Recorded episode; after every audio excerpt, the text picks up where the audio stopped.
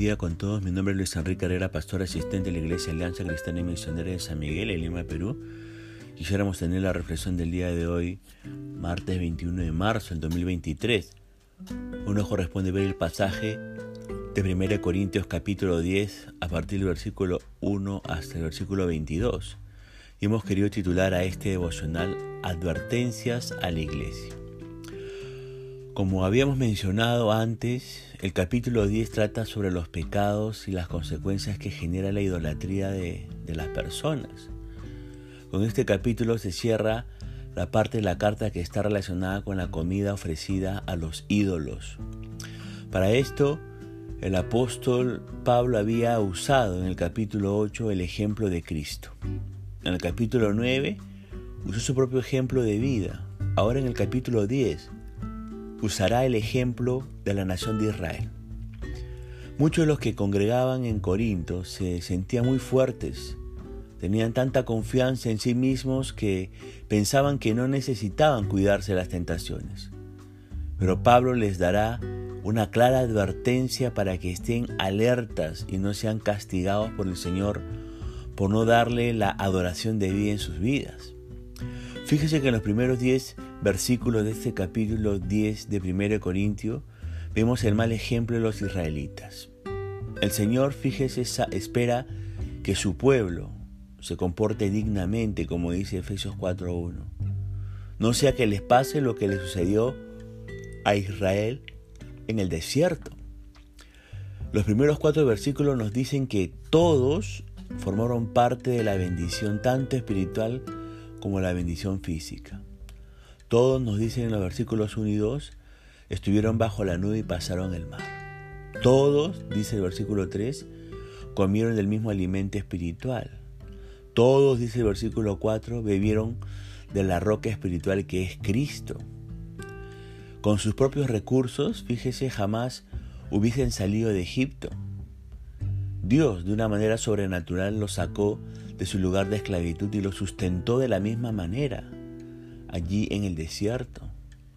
Por eso pregunto a la este devocional, ¿hemos sido bendecidos nosotros? Desde luego que sí. Si usted y yo somos de Cristo y hemos sido bendecidos eh, por el Señor, lea todo el capítulo 1 de Efesios y identifique allí todas las bendiciones que tenemos en Cristo. Pero a pesar de todas las bendiciones, de todos los recursos que Dios les dio, ¿qué pasó con Israel? Dice el verso 5 que muchos de ellos fueron muertos por sus pecados. No pudieron cruzar el desierto. A pesar de tener todo lo que necesitaban para cruzar el desierto, solo dos personas pasaron el desierto, Josué y Caleb. ¿Por qué no pasaron en el desierto el resto del pueblo de Israel, dice el texto bíblico, porque Dios no se agradó de ellos. Ahora en el versículo del 6 al 11 vemos que todo aquello sucedió para nuestra enseñanza. El verso 6 nos va a decir que esto sucedió para que no codiciemos como ellos. El verso 7 y 8 va a decir que esto sucedió para que no idolatremos como ellos. El verso 9 nos va a decir que esto sucedió para que no tentemos al Señor como ellos. Y el verso 10 nos va a decir que esto sucedió para que no murmuremos como ellos. Fíjese que se nos habla de la codicia en primer lugar, ¿no? Y la codicia es anhelar desmedidamente cosas. Lo que más daño ha hecho a la humanidad es la codicia. Por eso le pregunto, ¿hay codicia en su vida en estos momentos? Lo siguiente que el, apóstol Pablo habla es la idolatría. El gran peligro de la idolatría yace en el hecho de que el hombre es capaz de convertir dioses, cosas de la realidad temporal y terrenal. El hombre, usted sabe, se crea sus propios dioses y los adora.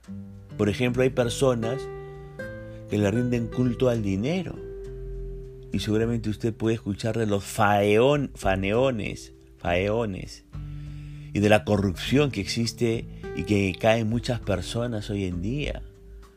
Se habla, por ejemplo, del culto al cuerpo. Muchos han hecho de su cuerpo un Dios y lo adoran. El culto al placer, etc. Por eso le pregunto, ¿tenemos algún, algún ídolo en nuestra vida? Ahora fíjese que la inmoralidad sexual también fue otro de los pecados en los que cayó el pueblo, el pueblo de Israel, nos dice el versículo 8. Muchos de los matrimonios cristianos, ¿sabes qué? Admiten que han estado teniendo relaciones sexuales antes del matrimonio, por ejemplo. Otros matrimonios admiten que uno de los cónyuges o los dos ven pornografía. La infidelidad en los hogares cristianos es más común de lo que pensamos. Y mire, la decisión de seguir a Cristo debe estar acompañada de vivir haciendo la voluntad de Dios. Por eso 1 Tesalonicenses capítulo 4, verso 3 al 5 dice, la voluntad de Dios es vuestra santificación, que os apartéis de fornicación, que cada uno de vosotros sepa tener su propia esposa en santidad y honor, no en pasión de concupiscencia, como los gentiles que no conocen a Dios. La inmoralidad sexual ha sido lo que más ha destruido a la familia, a la iglesia y a la sociedad, y seguirá siéndolo si no vivimos de acuerdo con la palabra de Dios. El pasaje de Efesios capítulo 5 verso 3 va a decir, pero fornicación y toda inmundicia o avaricia ni aun se nombre entre vosotros como conviene a santos. Dios quiere que ni hablemos de este tipo de cosas, peor aún que los practiquemos. Y mire, arrepentirse es la clave de vivir libre de la inmoralidad sexual. Pero también dice el texto que tentaron al Señor. ¿Qué es tentar al Señor? Es pretender abusar de su gracia. Tentar al Señor tiene que ver con, con el pecar y creer que, que cuento con un perdón automático. Ahora, ¿cómo tentamos o cómo desafiamos al Señor? Nosotros como creyentes, Romanos 2, 4, 5 dice, o menospreciáis las riquezas de su benignidad, paciencia y longanimidad, ignorando que su benignidad te guía al arrepentimiento, pero por tu dureza y por tu corazón no arrepentido, atesoras para ti mismo ira para el día del aire de la revelación del justo juicio de Dios. Muchos de nosotros vivimos en el pecado aún sabiendo que no le gusta a Dios, que no le gusta a nuestra familia. Y pensamos no nos va a pasar nada. Pero fíjese que tanto va el agua al cántaro que se rompe. Así que no juegue con el amor de Dios. Romanos capítulo 6, verso 1 al 2 dice, ¿qué pues diremos? ¿Perseveraremos en el pecado para que la gracia abunde? En ninguna manera. Porque lo que hemos muerto al pecado, ¿cómo viviremos aún en él? Vivir en pecado sin arrepentirse es tentar al Señor. Vivir quejándose y dudando de las cosas de Dios puede hacer tentar al Señor.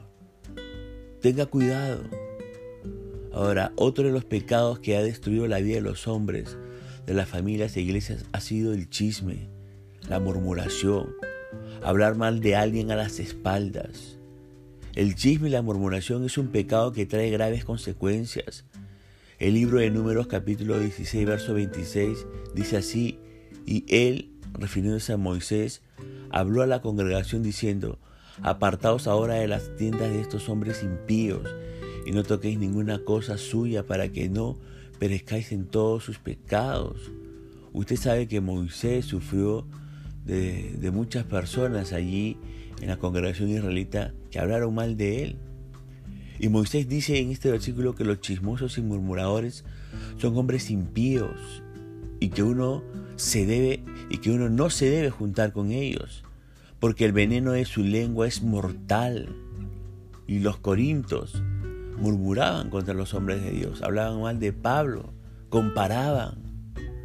Tengamos cuidado, por favor, de quedar también en la murmuración. Ahora, aquí en todo esto hay una verdad implícita. Dios nos ama. Y ahora que somos sus hijos, Él nos castiga para que no nos descarriemos.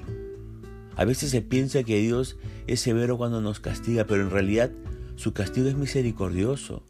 Él no nos consume en su ira, sino castiga es para restaurarnos, no para destruirnos, como dice Hebreos 12, del verso 10 al 11. Ahora bien, en los versículos 11 al 22 de este capítulo 10 de 1 Corintios, Pablo va a dar va a dar a conocer cinco verdades que, si son atendidas muy bien, nos librarán de caer en el pecado de la idolatría y en el castigo divino. Primera verdad en el versículo 11. Los ejemplos de otros deben ser suficientes para detenernos de pecar. Y eso es claro, ¿verdad? Segunda verdad, ninguno debe sentirse seguro de sí mismo, dice el versículo 12. Cuidado con la autosuficiencia. Muchos pensamos que a nosotros no nos puede pasar eso. Y cuando pensamos que estamos firmes, tenganlo por seguro que podemos caer muy duro, podemos contrasuelearnos muy duro. Cuando pensamos que estamos firmes, no leemos la palabra de Dios, no oramos, nos exponemos al pecado. En vez de depender de nosotros mismos, siempre debemos depender de Dios. Tercera verdad, versículo 13. Ninguno es tentado más lo que puede resistir. En una cultura llena de depravación moral y depresiones que, que provocaban el pecado, el apóstol Pablo animó a los corintios a resistir la tentación. Dijo, en primer lugar, que todos son tentados, de manera que no piense que esto le sucede solo a usted. En segundo lugar, dijo que otros han resistido las tentaciones y usted también puede hacerlo. Y en tercer lugar, dijo que toda tentación puede ser resistida porque Dios le mostrará una salida. Y aquí esto tiene que ver con una cuarta verdad, que vemos en los versículos 14 y 15. Huir es la mejor salida que Dios ofrece a la tentación. Dios lo ayudará a resistir la tentación, ayudándolo a, en primer lugar, reconocer que, reconocer a aquellas personas y situaciones que le crean problemas. En segundo lugar, Dios lo va a ayudar y lo, va a llevar a huir de todo aquello que sabe que es malo. Además, en tercer lugar, Dios lo va a ayudar a elegir a hacer solo lo que es correcto. En cuarto lugar, orar pidiendo la ayuda de Dios para ser librado de la tentación también es válido. Y en quinto lugar, buscar amigos que aman a Dios y que pueden brindar ayuda en tiempo de tentación también es un recurso que podemos tener para vencer la tentación. Huir de situaciones tentadoras es el primer paso hacia la victoria. Una quinta verdad que nos enseña también el apóstol Pablo lo vemos en los versículos del 16 al 22. Él nos dice en esos versículos que no podemos servir a dos señores. Como seguidores de Cristo, debemos darle toda nuestra lealtad al Señor. Según le explica el apóstol Pablo, no podemos beber de la copa del Señor y también de la copa de los demonios. Comer y beber de la mesa del Señor significa tener comunión con Cristo e identificarse con su muerte. Pero beber de la copa de los demonios significa identificarse con Satanás al rendirle culto, promover actividades paganas. Le pregunto, ¿está usted llevando una doble vida, intentando seguir a Cristo y al mismo tiempo dejándose llevar por la corriente? La Biblia dice que no puede hacer ambas cosas al mismo tiempo. No podemos vivir dando un poco al uno y otro poco al otro. No. O se da todo o no se da nada. Y el Señor Jesucristo nos demanda todo de nosotros mismos, todo. Así que por favor, preste atención a estas advertencias para no incurrir en estos mismos pecados y, y poder recibir el castigo del Señor. Punto final para devocional del día de hoy, deseando que la gracia y misericordia de Dios sea sobre su propia vida. Conmigo será hasta una nueva oportunidad que el Señor le bendiga.